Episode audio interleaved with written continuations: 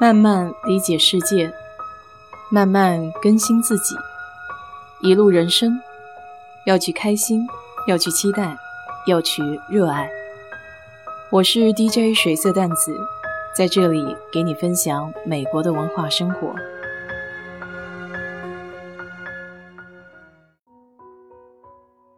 这个礼拜去沃尔玛逛超市的时候，发现一样好东西。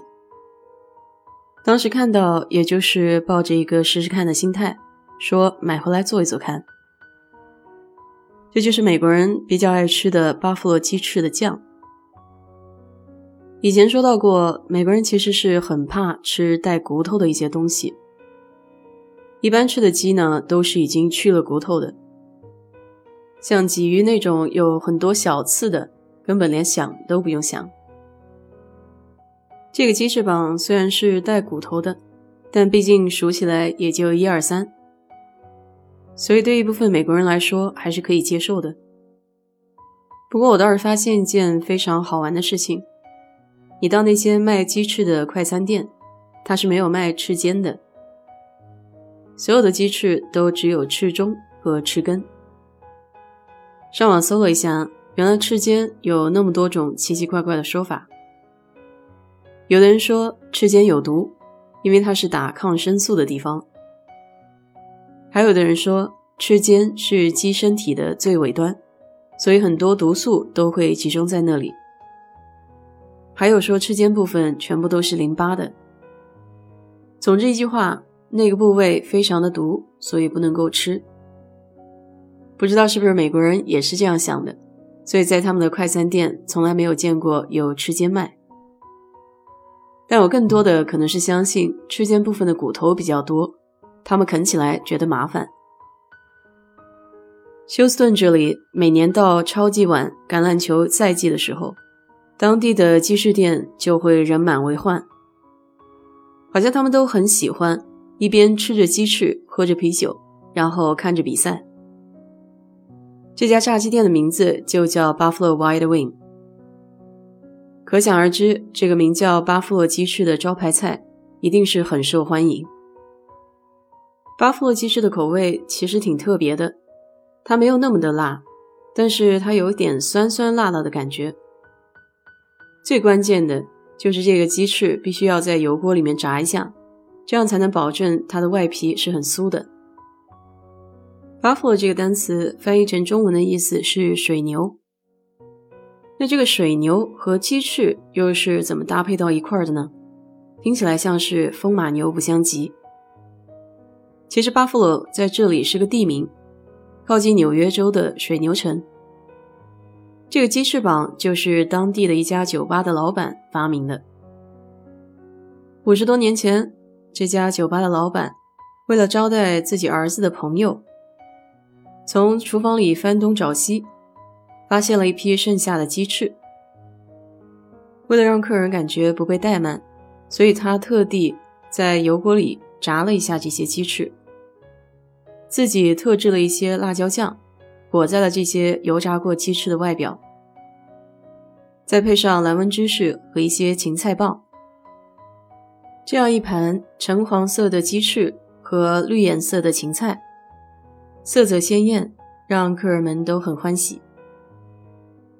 就这么机缘巧合下，这家店的酒吧主人就将巴夫洛鸡翅放在了自己的菜单上，受到了越来越多人的喜欢。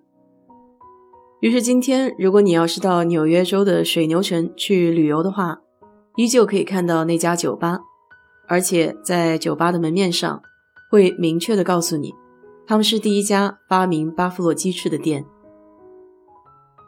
这种口味的鸡翅神奇之处就在于，你吃的时候倒也没有觉得它那么那么的好吃，但是隔一阶段不吃的话，你又会想起那个味道。